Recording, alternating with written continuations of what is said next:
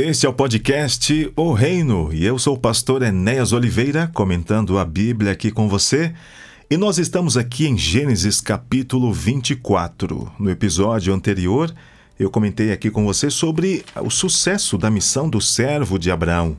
A bela Rebeca, sendo então aquela que vai ser a esposa do Isaac, o patrão aqui do servo conhecido como o calmo herói da história. O nome dele não aparece aqui, né?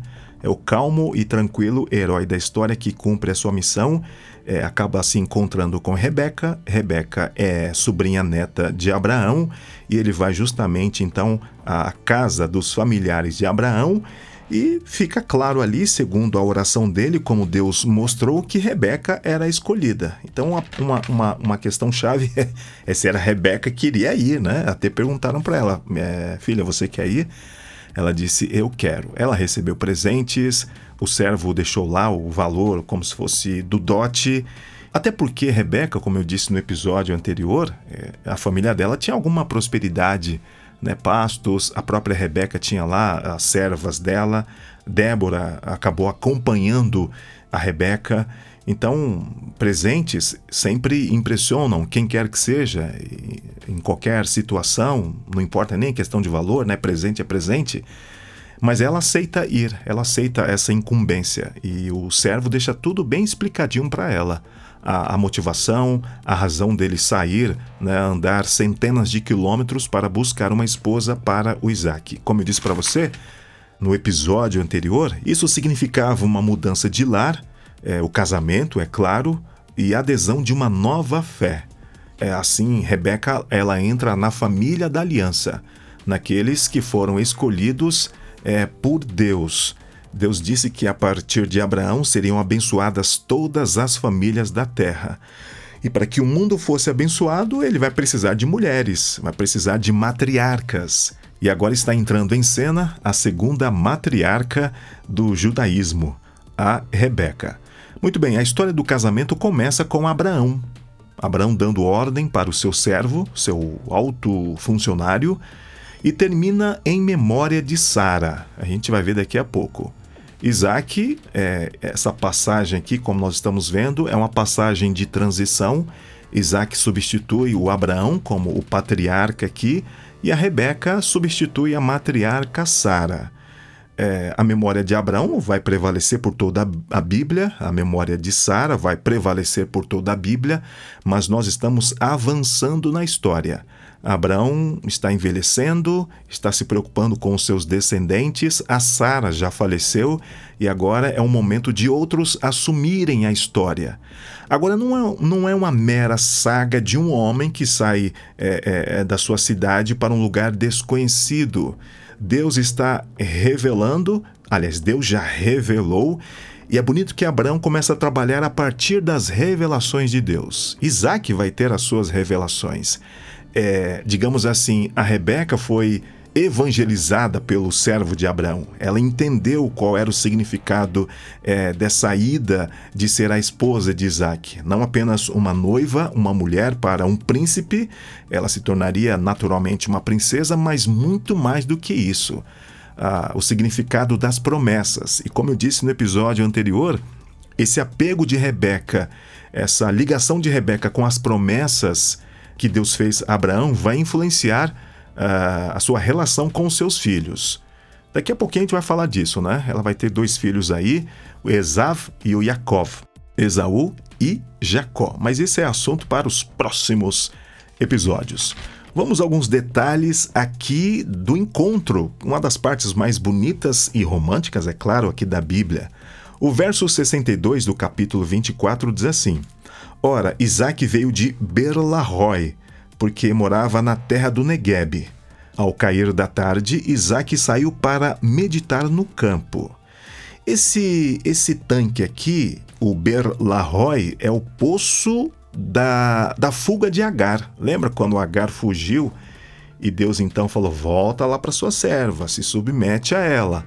Então é, ela deu o nome do poço de Berlahoi aquele que me vê. É, de alguma maneira, o Isaac está aqui nesse poço. Não sei se faz alguma referência com Agar e Ismael, porque Ismael era o primogênito, mas com a dispensa de Agar e Ismael, quem assume a prim, é, primogenitura é, é o Isaac. Isaac vai receber a primogenitura física, material, financeira e a espiritual. O sacerdote da casa não é o Ismael, da casa de Abraão não é o, o primogênito Ismael, é o Isaac. Então, é, chamou atenção quando eu li, né? É, porque a Bíblia coloca aqui que ele estava em Ber Lahoi, morava na terra do Negueb. Então a gente tem sempre que prestar atenção nesses detalhes. Às vezes cita é, idades, cita é, determinados lugares. No caso aqui, o poço, né? Aquele que me vê. É uma referência aqui a Agar no momento da fuga dela, e diz que ao cair da tarde Isaac saiu para meditar no campo. Outro ponto aqui, é, os poços aqui, né, os tanques, os poços, eram lugares onde se firmavam os acordos de casamento. E a Bíblia diz que ele saiu para meditar no campo. É claro, o maior beneficiado nesse momento é ele. Ele está ciente, né, de vai chegar a esposa, talvez orando pela futura noiva, futura esposa, a futura família. Imagine o que, que o cara está orando, né? Então, o homem ele Imagine, puxa, tem que chegar uma moça né, agradável, bonita, bater o olho e falou, pá, é essa mesmo. Tá morando ali. Ou talvez preocupado também com a questão da promessa. Ele assume agora, né? Com o casamento, ele assume os negócios da família. Em se tratando da família de Abraão, não é apenas o fato de Abraão ser um homem próspero e muito rico não só essa herança que agora, é, em definitivo, Isaac vai administrar, é toda a herança espiritual, é os negócios espirituais da família. Assim como Abraão é o pregador, aquele que constrói altares, o Isaac deve seguir esse caminho que o seu pai seguiu. E continuando aqui no verso 63 do capítulo 24, o texto diz assim: Erguendo os olhos, viu e eis que vinham camelos também Rebeca levantou os olhos e, vendo Isaque, desceu do camelo e perguntou ao servo: Quem é aquele homem que vem pelo campo ao nosso encontro? O servo respondeu: É o meu senhor. Então ela pegou o véu e se cobriu. Isaac viu os camelos, identificou como sendo a comitiva lá, né, do, do servo. Opa, tá chegando, opa, tá chegando. Ele talvez até se antecipou e a Rebeca diz quem é. Aí o, o, o, o servo diz: É esse aí, esse é o meu patrão. Então ela se cobre com o véu, assumindo a sua posição de noiva, de prometida. E aí, para que Isaac então a identificasse: opa, essa então é a minha, a minha noiva. E o texto continua aqui, ó. O servo contou a Isaac todas as coisas que havia feito. Olha que interessante. A história começa com Abraão dando a ordem para o, o servo, e ao final da missão, a missão cumprida, o, o servo ele presta um relatório para o Isaac. Aqui Isaac já assume é, como um patriarca, um futuro patriarca de Israel, o segundo patriarca é, do povo hebreu. Então, uh, essa transição, Abraão vai deixando aqui é, o protagonismo enquanto pessoa, enquanto quem fala, enquanto agente ativo, é, Isaac vai assumindo, a ponto do servo prestar um relatório a ele. Isaac a conduziu até a tenda de Sara, a mãe dele. Ele tomou Rebeca e esta se tornou sua mulher. Ele a amou. E assim Isaac foi consolado depois da morte de sua mãe. Eu sempre vi Isaac como um cara, assim, digamos, mimado. Mimado. Posso estar errado aqui. E certa vez, numa das aulas de teologia, o professor Emilson dos Reis, é, nosso professor de IGB, Introdução Geral à Bíblia e outras matérias, como homilética, por exemplo, ele falou: Ah, Isaac era meio tímido, né? Pouco se fala do Isaac. A gente vai perceber isso logo, logo. Pouco se fala do Isaac, o tão esperado filho de Abraão é, não tem tanto destaque para ele. Da, da saída de Uro dos Caldeus até o nascimento de Isaac são 25 anos. Abraão tem 75 anos, Isaac nasce, ele tem 100 anos e agora Abraão está envelhecendo, né? É, vai sabe que vai chegar o seu momento de descansar e quem deve assumir então o protagonismo é o Isaac. E a gente esperava então que Isaac, que aprendeu com seu pai, que sacrificava com seu pai, que adorava com seu pai, aliás, o próprio o próprio Isaac seria o objeto do sacrifício ali, é, naquela jornada ao Monte Moriá, onde Isaac pergunta: Pai, aqui está o fogo, a lenha, a faca, e onde está o cordeiro? O próprio Isaac seria aquele que seria sacrificado. E, no entanto, nos versos, nos capítulos 25, 26, 27, a gente vai ver aqui o nome de Isaac e tal, mas em algum momento Isaac ele deixa a cena, vai deixando a cena e quem assume o protagonismo é, dali em diante vai ser o Jacó, até o nascimento de José e o, o, as, a, os eventos relacionados a José lá no Egito. E aí depois o livro de Gênesis termina. Então eu sempre achei o Isaac um pouco mimado e eu sempre me incomodei com essa parte aqui. E assim Isaac foi consolado depois da morte de sua mãe. É óbvio, óbvio. O cara perdeu a mãe, né?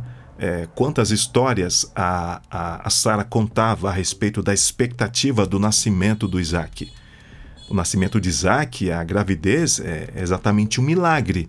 Então ele perde a mãe e talvez meio que deslocado, e agora como se encontrasse a razão com o seu casamento com a Rebeca. Mas eu digo isso só apenas como impressão, é, se de fato Isaac era uma pessoa mimada. É, é, nos próximos episódios, talvez né, daqui a mais uns dois episódios, a gente vai ver um ponto aqui é que quando eu li, eu, eu, eu me eu reagi assim negativamente. Falei, peraí, assim não, né? Mas que está ligado a essa, essa, esse aspecto de mimado de Isaac. Mas a gente vai ver isso é, nos próximos episódios. O que, o que eu queria destacar aqui é o casamento, né? O, o final da missão do servo de Abraão e agora Isaac assumindo o protagonismo. Isaac e Rebeca. Deus tem uma história em desenvolvimento e essa história precisa dos, dos personagens.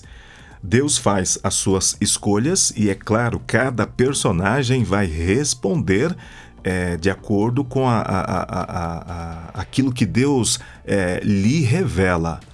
O Ló tinha uma revelação de Deus, porque Ló saiu com Abraão, mas Ló fez as suas escolhas. O Ismael ele não pediu para nascer, mas acabou também fazendo as suas escolhas, é, possivelmente por influência de sua mãe. Em um determinado momento que o já adolescente Ismael está zombando de Isaac. Agora pense no contrário, pense no contrário. É, Ismael cuidando, protegendo Isaac no sentido de entender que, ainda que Ismael fosse o primogênito, o primeiro filho de Abraão, Isaac era o filho da promessa.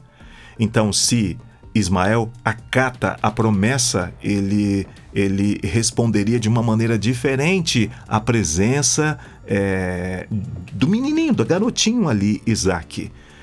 De igual maneira, a própria Agar, se ela acata, abraça de coração uh, as promessas que Deus fez para, para Abraão, ela certamente ela procederia de uma maneira diferente em relação a Sara. Então Deus está construindo a história. E nessa história existem os personagens que Deus chama, que Deus impressiona. Um deles é o Isaac. O outro aqui, a outra, é Rebeca. E a postura de cada um deles vai influenciar no, no caráter e futuro dos seus filhos, e de alguma maneira influenciando na formação da nação de Israel. Então, a Bíblia aqui em Gênesis capítulo 24 fala de um, uma passagem extremamente bonita, interessante, cheia de suspense, mas ela está contando a história de Deus e como esses personagens respondem a essa revelação de Deus. E cabe a nós também, enquanto a história de Deus se desenrola, porque ela ainda não chegou ao final, é, cabe a nós também respondermos à história de Deus nós temos a revelação e uma revelação muito maior do que aquela que Abraão teve. Abraão teve sim um, uma prova que ninguém teve lá no Monte Moriá. Mas nós temos maiores revelações. O próprio descendente prometido a Abraão já veio, que é o Senhor Jesus Cristo, morreu, ressuscitou, subiu aos céus e agora nós aguardamos o retorno glorioso do nosso Senhor para concluir a história. Enquanto a história se desenrola, nós, os personagens, precisamos responder é, em obediência, em amor a essa revelação de Deus. Que Deus te ajude a continuar a história de Deus e a ser fiel às promessas de Deus.